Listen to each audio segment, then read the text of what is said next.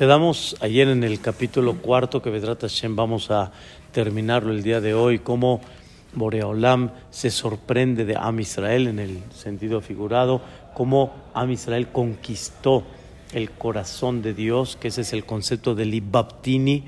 Habíamos hablado que nada más por una conducta bella que tiene Am Israel, ya conquistó el corazón de Dios y con más razón con todas las conductas bellas que tiene, como platicamos ayer, Am Israel tiene mucha generosidad, Am Israel tiene este recato, Am Israel tiene misericordia y también aún por una mitzvah, de alguna manera, este, imagínate con tantas mitzvot, anak nada más con una con una este, un collar que hay en el cuello y con más razón con todas las mitzvot que tiene. Y con más razón, dijo Boreolam, qué tan bonito es ese aspecto que hiciste, un lugar para que yo repose, que es el Mishkan, posteriormente el Bet y como hablamos, los Batek Nesiot.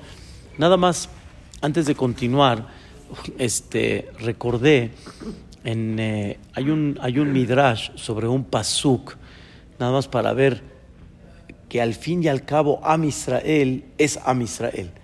Y como en el capítulo está recordado, Hashem Baraj sabe y, está muy consciente cómo hasta los más vacíos de Am Israel están llenos y están con espíritu y están llenos de mitzvot, como habíamos estudiado que Fela Harimon Rakatech, mi Ba'ad Letzamatech.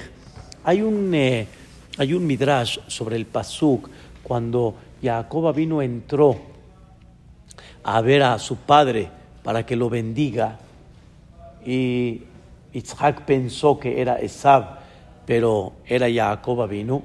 Dice la Torah, Bayarah etreah begadav, baibarejeu. Isaac olió el olor de las vestimentas que tenía Jacob vino y lo bendijo. Estas vestimentas realmente eran unas vestimentas muy especiales porque eran vestimentas que tenía Adama Rishon, que al final fueron pasando de mano en mano y Esab las, las confiscó y las tenía Rivka y se las dio a Jacob. Entonces cuando entró Jacob vino, Yitzhak sintió un olor de Gan Eden porque eran unas vestimentas muy especiales. Sin embargo, dicen los jajamim, como hemos explicado en muchas ocasiones, la palabra muchas veces se puede vocalizar de otra forma. Como sabes que no hay vocales en la Torah, son puros puntitos, pero la Torah, como está escrita, no tiene vocales. Entonces la palabra begadav podemos vocalizarla bogdav. En vez de begadav, bogdav. Bayarach etreach bogdav. Quiere decir, Itzhak olió que aún los rebeldes de Am Israel, Bogdav, aún los rebeldes, mira nada más cuando les prendes la chispa, a qué grado pueden llegar. ¿A qué grado pueden llegar? ¿Ok? Y va a venir relacionado con lo último que estudiamos ayer, que Boreolam alaba que construyes un lugar donde reposa la Shejinah y que de ese lugar la gente se inspira. Entonces cuenta, cuenta el Midrash que en la época del de, el segundo Betamikdash hubo un hombre que se llamó Yosef Meshita. Así se llamó, Yosef Meshita. Este hombre los romanos estaban buscando qué Yehudí puede entrar al Bet para sacar, ¿sí? Y de alguna manera empezar a, desalojar todos los utensilios sagrados del Bet Y cuenta el Midrash que realmente los romanos en su momento no se atrevían. Es un lugar muy sagrado.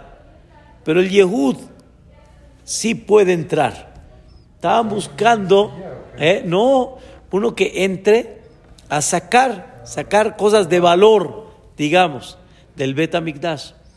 Entonces encontraron a uno que se llamó Yosef Meshita y para motivarlo le dijeron, lo primero que saques es para ti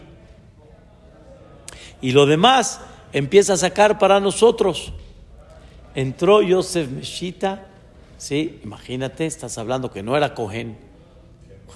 Entró, entró a lo más sagrado. ¿Qué crees que sacó? La menorá. Viene sacando la menorá.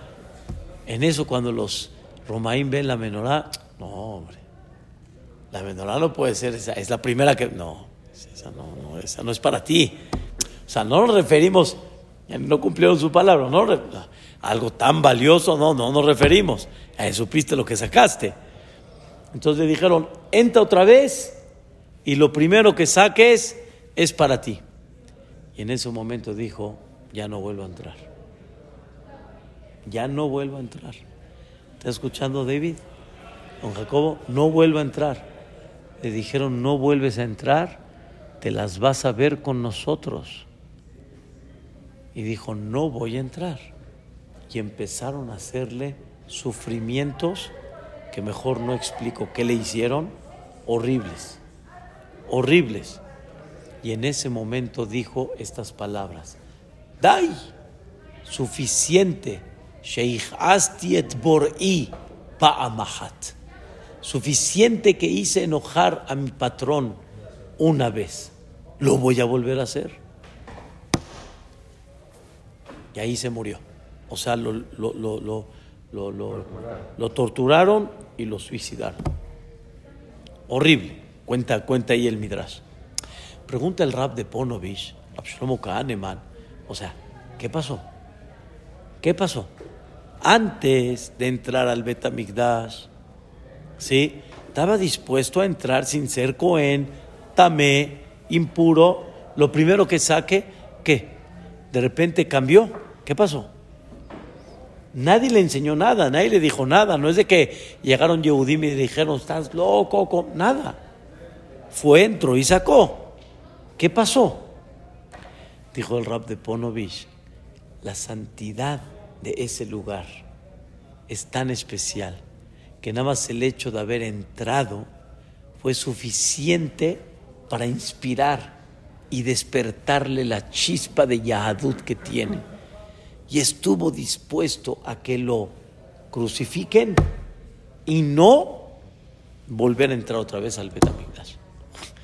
Y Dios dice, ya entiendes por qué valoro tanto que, que pones un lugar sagrado, un lugar donde se sienta la inspiración divina, y ya entendiste quién significa Am Israel.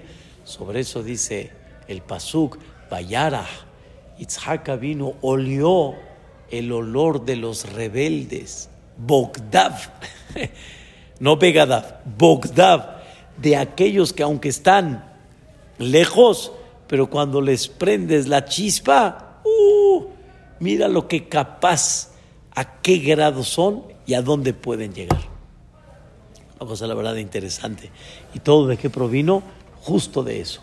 De nada más haber entrado al Bet Migdash dice a Kadosh Baruchu sobre Knesset Israel. Dice, no fetitof nasiftotaich kala, debash be'halav tach leshonech, pereach salmotaich kereach lebanon. ¿Qué significa? No fet titofna siftotaich kala. No fet es la dulzura, ¿sí? Titofna está goteando, ¿sí?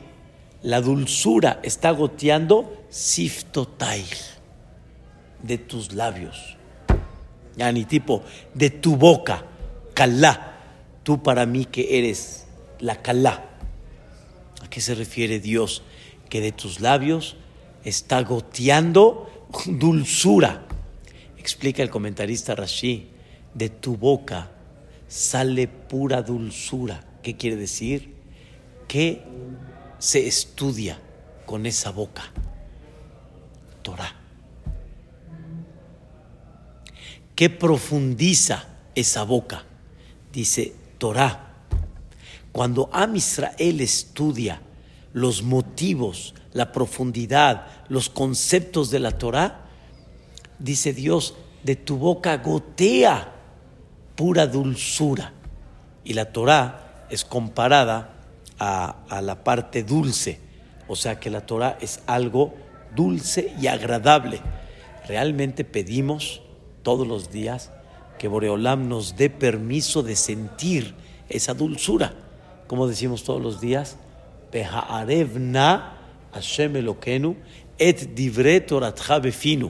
que Dios endulza las palabras de la Torah en nuestra boca. Y sobre eso sigue Shira Shirim, Devash Behalab Tahat Leshonech, es miel y leche está debajo de tu lengua. Se refiere, la Torah Gdosha está debajo de tu lengua, es lo que tienes de forma natural para hablar. Y la Torah se compara a la miel y la Torah se compara a la leche. A la leche ya explicamos. A la leche que el niño, cada vez que prueba la leche de su mamá, siente la dulzura y no se aburre y no dice ya, acabo de comer chilaquiles en la mañana, vas a dar chilaquiles en la tarde otra vez, y vas a dar chilaquiles en la noche otra vez, y vas a dar chilaquiles mañana otra vez. No, sino la leche es como si fuera la primera vez. Y el debash, el debash es la miel. La miel siempre es el, el símbolo de esa dulzura que la persona siente y endulzaba la gente las cosas amargas. Así como hoy en día la azúcar, por medio del debash, se endulzaban las cosas amargas. Hay muchos ejemplos en, en, en, en la alajá de frutos un poco amargos, este, este, o por ejemplo no maduros, que son un poquito amargos, que los cocían y los endulzaban con qué? Con debash. Y la Torah tiene esa fuerza, que no nada más cada vez que estudias encuentras siempre un sabor, sino la Torah endulza la vida de la persona. Y en cada situación, por más difícil que sea, la Torah endulza y se considera como el Debash. La verdad que hay historias fuertísimas, pero impresionantes, cómo la Torah le daba dulzura a una vida muy difícil, muy difícil. Rabshah, que lo llegamos a conocer, fue el Rosh Shiva de Ponovich, ¿sí? uno de los grandes de los últimos grandes dirigentes de Am Israel, no nada más en Eretz Israel, sino en el mundo entero. Él, él, conoció al Jafetz Haim, todavía él tenía 30 años, o sea, y recibió dirección del Jafetz Haim. Fue un hombre muy, muy, muy especial, pero su cabeza siempre estuvo metida en la Torah. O sea, su vida era la Torah Gdosha. Entonces, este, él contó que tuvo una época cuando él estaba en Europa, porque él vino de Europa y pasó desgraciadamente este, la guerra mundial. Muy desagradable, muy difícil. Tuvo que estar un año casi encerrado en un lugar donde una señora, apiadándose de él, fíjate bien, ¿eh? apiadándose de él, le ponía así tipo por la ventanita, pedazos de pan y con eso él se mantenía. Pero no te creas, no se podía bañar, no se podía asear, muy difícil, muy difícil. Y él comentó que qué, le, que mantuvo para que sienta la dulzura cada día. Se escucha muy fuerte lo que estoy diciendo, pero la dulzura quiere decir que lo distrae, así como lo oyes, lo distrae ya se cuenta que no hay nada en el mundo más que nada más esto, que fue el estudio de la Torah. Y he sabido que Rabshah, su, su, su, este, no nada más su vida estaba metida en el estudio, sino su distracción al estar concentrado en el estudio de la Torah era tan grande que de veras, como dicen aquí en México, volaba. ¿No dicen así, Zuri? vuela. ¿eh? Estaba, estaba volando, o sea, no está acá. De repente lo veían, tú hablas en serio, lo veían así, así como me ves, lo veían así, y le decían, Jajam, ¿qué pasó? ¿Por qué está así con la mano? Ay, perdón, se me olvidó la sandía, ¿dónde la dejé? O sea, él está en el camino, está yendo a su casa, ¿qué va a hacer? Como decimos acá, ¿va a papalotear? No, está pensando en Torah.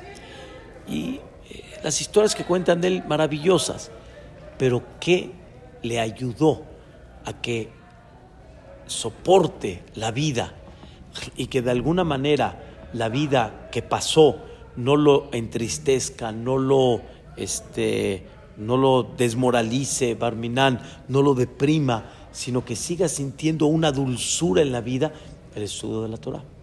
Y es lo que dice acá, este, eh, Akadosh Baruj al Am Israel, Devash behalav tahat leshonech, bereach salmotaich, kereach lebanon. ¿Crees que es bereach salmotaich? El olor, ¿sí? Salmotaich. ¿Qué es salmotaich? Simlateja, tus, tus vestimentas. El olor de tus vestimentas. Reach salmotaich que reach lebanón, como el olor del Lebanón. Lebanón es Leboná, es uno de los, de los once, este, de las once especies que estaban en el incienso, creo, no estoy seguro si es levanda, ¿sí? Leboná, lo que hoy en día le llaman lavanda, ¿sí? Que tiene un olor muy, muy sabroso. Y así como la persona tiene un provecho del olor que hay en el árbol que tiene leboná, Así es el olor de tu vestimenta. ¿En qué aspecto? Dice el comentarista Rashi, ¿cuántas mitzvot la persona no cumple con su vestimenta? Con su vestimenta. Por ejemplo, ¿qué cumples con tu vestimenta?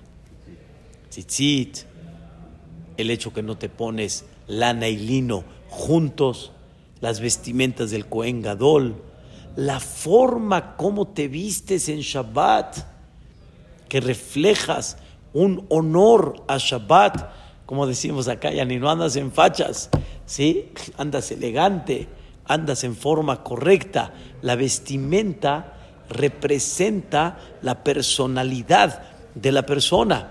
Dice, el olor de tu vestimenta, de cómo te vistes, para mí es algo muy especial. Por eso que dicen los jajamim, que a Israel no cambiaron en Mitzrayim, ¿qué no cambió? Leshonam, Shemotam y Malbusham. Vestimenta, nombres y idioma. Idioma, dijimos hace unos días de Shira Shirim, que el idioma de Mitzrayim era un idioma bajo. Era un idioma bajo. Y a Israel dijeron, no vamos a bajar nuestro nivel por eso. No vamos a despreciar nuestro nivel, nos vamos a hacer tipo corrientes, hablando un idioma bajo, igualito don Jacobo la vestimenta. No nada más no cambiaron su idioma para seguir identificándose como Yehudim y igual la vestimenta, sino era una vestimenta que reflejaba qué? Honor, presencia, respeto, honorable. No sé qué tipo de vestimenta era la del Mitzri, o sea, el idioma sí me puedo imaginar de alguna manera, pero en aquella época no me puedo imaginar una vestimenta misteria. Aparentemente nos imaginamos que todo era lo mismo, era tipo el jebelie, la batita. Claro, claro, tal vez se manchaban las vestimentas, sí, pero el tipo de vestimenta que ellos vestían no lo cambiaron. Ah, y, se, y se notaba la diferencia, se notaba la diferencia. Por eso, este de alguna manera es como la persona hoy en día, traduciendo hoy en día, ¿sí? cuando tú le, le dices a una persona, te vistes este, de color oscuro, por ejemplo, camisa blanca, etcétera, o sea, le refleja a la persona una cierta imagen. Yo no lo sabía definir, pero una vez cuando fui a, a, a una tienda a comprar un traje, le dije, no me saque trajes color claro entonces, ¿qué crees que me dijo el Señor? Ah, entonces usted quiere colores serios. Le dije, exacto. exacto. Color serio. Esta es la definición del Señor. Yo no sabía cómo definirlo. Pero, Yani, tú vas a decir, Ferchi, te pones azul claro, beige, color hueso, te vistes. Yeah, es lo mismo, ¿qué importa? ¿Viste que el color qué? El color refleja, ¿sí? Seriedad, refleja otra personalidad. El punto de lo que dice acá, Berreach Salmotair, no nada más cumples mitzvot con tu vestimenta, sino reflejas con tu vestimenta también un olor muy especial, al igual también de la mujer, al igual también de la mujer, que la forma como la mujer viste en forma recatada, eso refleja un olor muy especial, un olor de una mujer con una discreción, una mujer no nada más recatada, sino elegante, fina, como debe de ser. Sigue el, eh, sigue el, eh, obviamente con más razón, las mitzvot que una persona eh, cumple con su cuerpo. ¿Qué creen? Sigue el pasuk Yud Bet, este está de locos. Ganaul ajoti jala, galnaun ma'ayan hatum. Dice Boreolam, ¿sabes qué admiro? Desde Mitzrayim, ¿sabes qué admiro? Hay algo impactante, increíble. Am Israel fueron esclavos, pero peor que esclavos. Un esclavo en la vida fue tratado como esclavo, pero en la mayoría de las veces dignamente. Pero era un esclavo, es, de, es de mi propiedad. Pero un esclavo de Am Israel no era esclavo, era un trato que no vales ni como Ben Adam. Por ejemplo, tú, tenías una mesa para poner la lámpara, utilizaban al Am Israel para poner la lámpara. Yani, haz de cuenta que tenían que estar así, se agachaban, poner la cabeza así, y pobre del quien se mueva. El maltrato era tremendo. O sea, la por eso dice en la Gadá de Pesach, este, si Dios no nos hubiera sacado de Mitzrayim, Areanu, Banenu, Banenu, Ainu, Meshubadim, no dice Abadim. Meshubadim, Meshubadim quiere decir lo peor, hace contigo lo que quiera, te rompe, te golpea, te... Así era. Dijeron los Mitzrim, en ellos tuvimos todo lo que queríamos, a las mujeres no las tocamos. A las mujeres no las tocamos. Así el Mitzri dijo, pero el Mitzri lo dijo cuando salieron de Mitzrayim y por el coraje, por el coraje de todo lo que Boreolam destruyó, dijeron, váyanse a saber si sus hijos son originales y empezaron a sacar las. ¿Sabes qué es las? No, no, la no es chisme, empezaron a sacar este, este, un mal este, las es cuando este, eh, le sacan una mala fama a una persona, le difamar, pero de algo negativo, de algo mentira, de algo falso, algo que no es, ¿sí? Entonces, y sobre eso dice el pasuk, Betzet Israel mi Mitzraim, Bet Yaakov me'am lo es. Cuando salió el Bet Yaakov, Bet Yaakov, ¿quién es? Las mujeres. ¿De dónde salieron? Me'am lo es de un pueblo que quiso sacarles un falso. Y al final Dios dijo, yo pongo mi nombre a las familias de Am Israel y vas a ver que todas las familias están bien. Es justamente la perashá de la semana. En la perashá de la semana hay un censo. Hay un censo. Un censo después de los 40 años. Y dice la Torá que Boreolam empezó a contar al Am Israel y dijo así, por ejemplo, dijo, Shimon le Mishpehutam, o sea, Shimon, sus familias eran Nemuel, Mishpahat, Anemueli, Leyamin, Mishpahat, Ayamini, Leyahin, Mishpahat, Ayahini.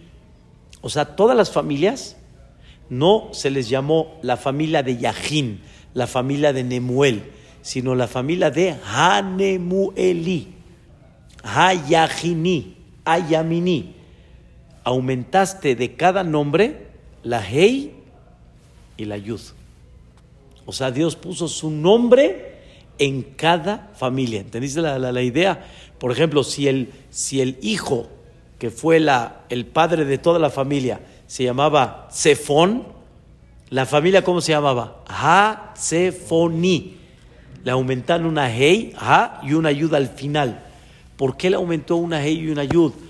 Para enseñarte que Akadosh Barujú es testigo que ninguna mujer de Am Israel se fue con otro. ¿Eso fue un milagro o por qué no? Fue un milagro que Dios protegió a las mujeres de Am Israel siendo esclavas cuando el patrón puede hacer lo que quiera. Esa es una, pero la segunda es también las mujeres de Am Israel no se presentaron como pudiera ser la naturaleza con tal de conquistar los ojos del patrón y con tal de que tal vez les vaya un poquito mejor. No.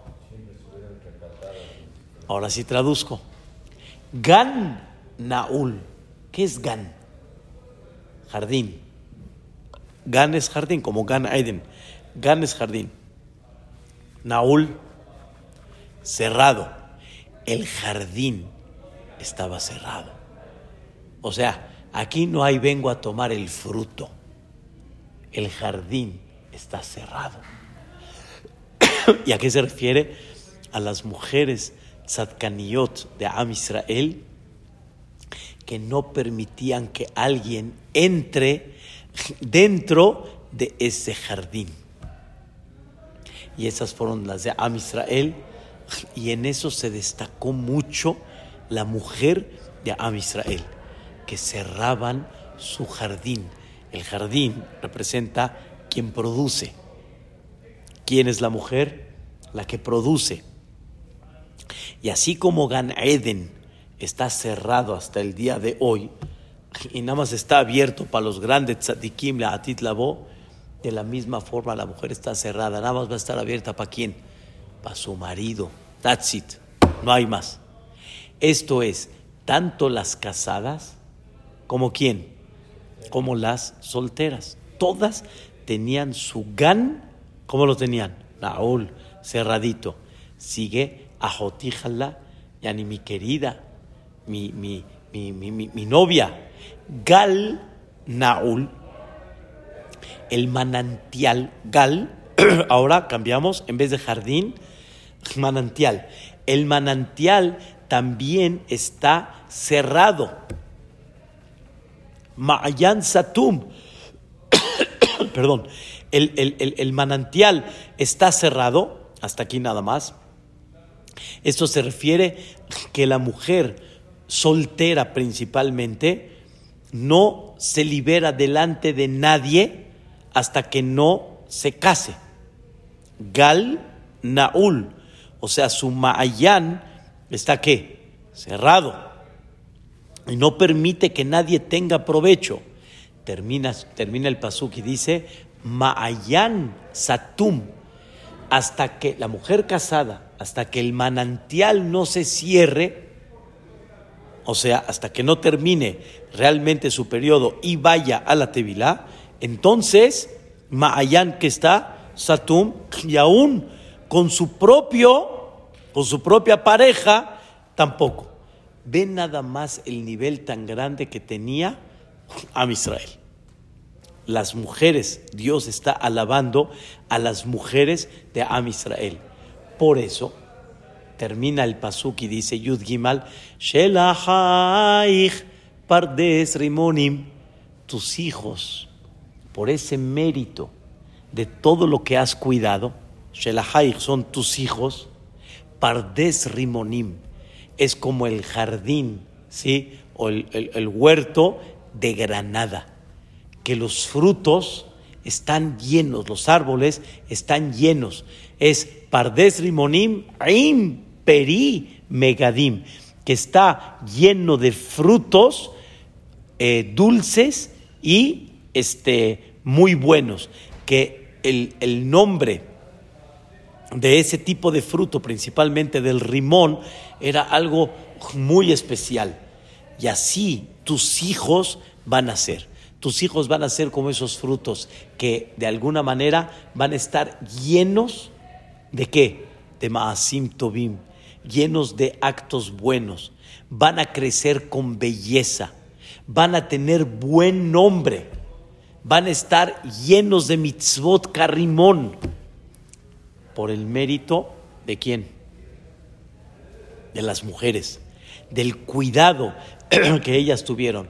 Kefarim, Neradim, y quiere decir su olor va a llegar tan lejano, su nombre bueno de estos hijos va a llegar tan lejano que Farim Im Neradim son tipo de, de perfumes, ¿sí? de una madera, puede ser que sea la canela, no estoy muy seguro, que está revuelto con neradim, que son tipo de perfumes que llegan un olor este, a una distancia larga. Y ese zehut lo vas a tener justamente por eso. Ahora ven, que, ven qué interesante. La palabra shelahai se refiere aquí a los hijos, a los niños. Pero ¿por qué a los hijos se les llama shelahai? ¿De qué palabra viene? hay un campo que se llama Bet Ashlahim. Hay un campo que su nombre es Bet Ashlahim. ¿Qué es Bet Ashlahim? Es un campo que no tiene agua y que no tiene una lluvia sobre él en forma fácil y sencilla. Y por lo tanto, la persona tiene que estar buscando la manera cómo regarlo para que tenga producto. Ese se llama Betashlahim. Hay el otro campo que normalmente está húmedo por la cantidad de lluvia que tiene y no hay tanta necesidad de tener que regarlo. Es el, es el Betashlahim. El niño se compara al Shelahai, a este tipo de campo. Que, ¿Qué hay que hacer con el niño? Estar regando constantemente todos los días. O sea, tú no puedes decir el niño que vaya creciendo y a ver solo y a ver quién le va enseñando. No, hay que estarle enseñando, hay que estar invirtiendo en él para llenarlos de Torah, llenarlos de sabiduría, llenarlos de dirección en la vida, llenarlos de buena conducta, para que después ellos mismos hagan eso igual con su futura generación.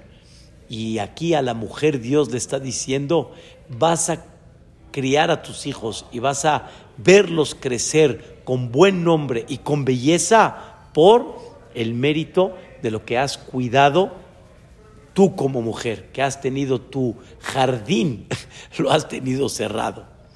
Dice el Pasuk, sigue adelante.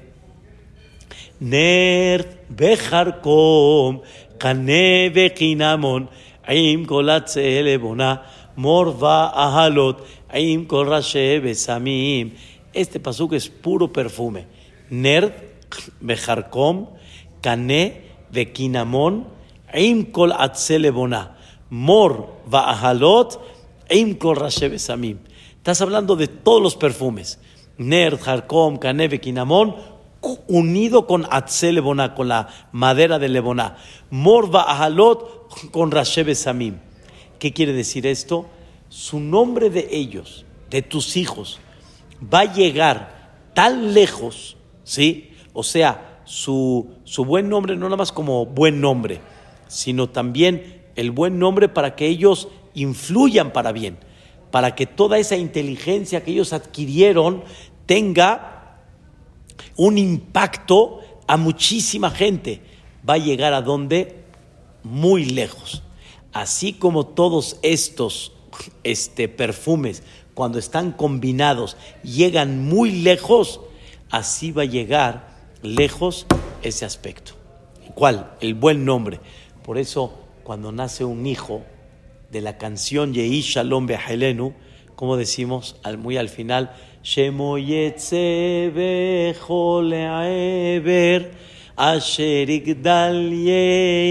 Geber, que Shemoyetze, que su nombre salga Lejol Eber, en todos los, en todos los lugares.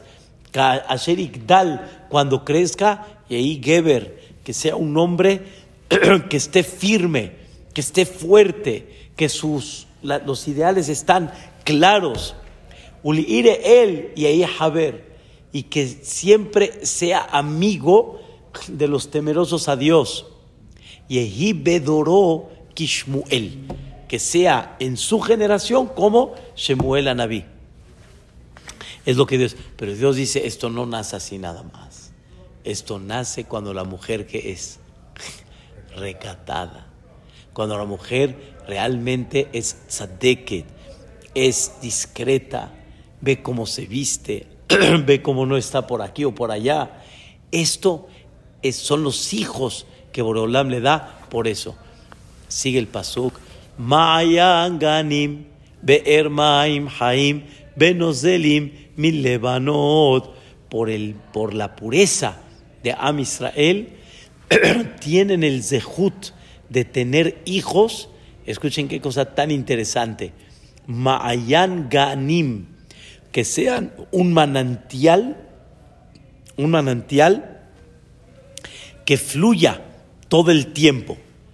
O sea, que siempre tengan esa bendición. Pero ¿sabes por qué van a tener eso ellos? Por la tevilá que la mujer hace, Be'er Maim Haim, Venozelim y Lebanon. Lo que pasa es de que aquí están hablando de aquella época, aquella época, Zuri, no había tevilá como hoy en día, de, de ¿cómo se llama? De lujo, y con, con, con, pozos al lado y ni los ves los pozos. Y llega ahí, mamá spa, llenan agua limpia. Este, no, antes tenían que buscar qué? Ríos, este, ¿cómo se llama? Sí, maayanes, este, manantiales. Por eso dice Maayan Ganim, son los manantiales de los jardines, ¿sí? Pero los jardines que tienen que estar un poquito recatados, que tienen Be'er Maim Haim, Benozelim, que muchas veces fluyen y se llenan mil Lebanón, de los Jarea Lebanón, que están cubiertos de nieve y se van, este, se van deshielando y va fluyendo agua pura. Y ese es el agua que tú te purificaste con ella y cumpliste y llevaste a cabo la pureza familiar. Y de ahí vas a tener el zehut de tener esos hijos. Y sobre eso termina el capítulo. Uritzafonu boiteman afi haigani izelu besamav yabodo dilegano beyohal perimegadab. Por tanto amor que Dios le tiene al Am Israel, al final Boreolam va a traer la salvación y le va a decir al Am Israel, Uri, despiértate, despiértate, hijo mío, despiértate. Uri, Zafón, Uboy Temán, quiere decir, despiértate del norte, Uboy Temán, y despiértate por el sur. Significa que los vientos más débiles se van a despertar y van a ser fuertes. Afihi gani. Escuchen bien qué increíble. Sóplale al sobre sóplale sobre mi jardín. O sea, todos los hijos de Am Israel que están dispersos en el mundo entero, que les soplen a mi jardín porque los voy a qué? Los voy a reunir a todos. Y Zelú besamav y cuando recopile al Am Israel, ¿sí? todo el mundo va a saber su buen nombre que tienen. O sea, todo el mundo va a reconocer la grandeza de Am Israel. Y todo el mundo nos va a ayudar a subir a Jerusalén para darle el regalo, a eh, perdón, darle el regalo al Melech HaMashiach. Y en ese momento Am Israel, ¿qué va a decir? y a Bododí le ganó. Que venga mi querido Boreolam a su jardín. ¿Cuál es su jardín? Betamigdash. Beyohal Peri Megadab y que coma el fruto dulce. ¿Qué van a hacer? Los korbanot. Que sobre eso le pedimos a Dios, Israel, belitzfilatam she'e", o sea, acéptanos en un futuro, Beasheba Abodá, Lidvir Beteja. Regresa el servicio a tu casa. Beishe Israel utfilatam me'era be'aba, tekabel beratzot. Y recibe el fuego de Am Israel, que se refiere a los korbanot, prontamente con amor y con voluntad. Tiene razón también Abodat Israel Ameja.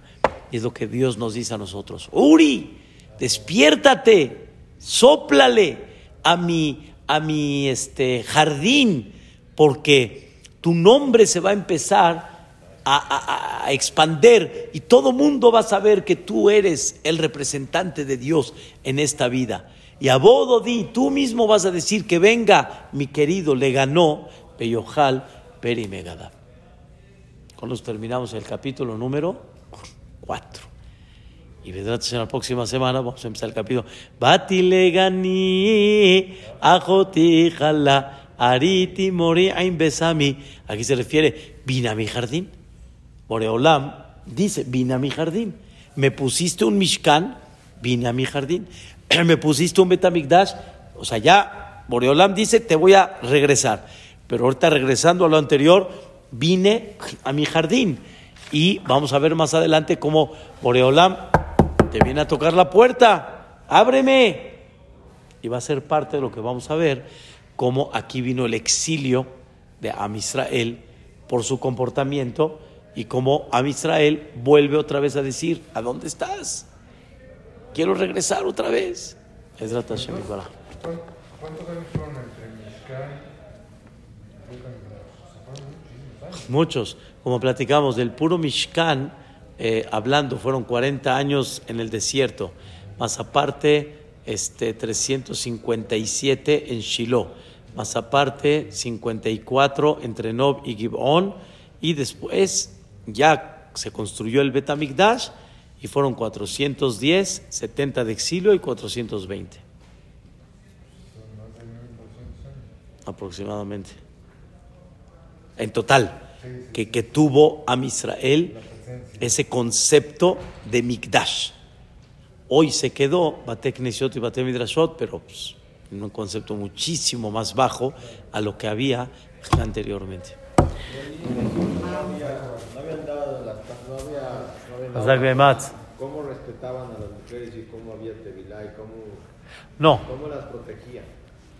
en eh, En Israel, sí. Boreolam, ¿cómo las protegió? No, eso fue un milagro. No las leyes, todavía no estaba publicado nada. Nada. Pero, pero ellas se, se cuidaban, número uno, que nadie las toque. O sea, ellas mismas no se exponen Pero ellas iban a ver a, los, a sus eh, esposos. a sus esposas, a sus maridos. Para que Sí. Exactamente. Luego los hijos los tenían en el campo. y, Exacto, exacto, Los salvaban. exacto. Pero no había leyes, todavía no estaba. No había una ley, así tal cual como es, no había una ley. Pero principalmente aquí se refiere el cuidado hacia el ajeno, hacia el extraño y la protección de Dios, que ese ajeno, que era el patrón, no se aproveche de la esclava que no, no tenía mucho que hacer.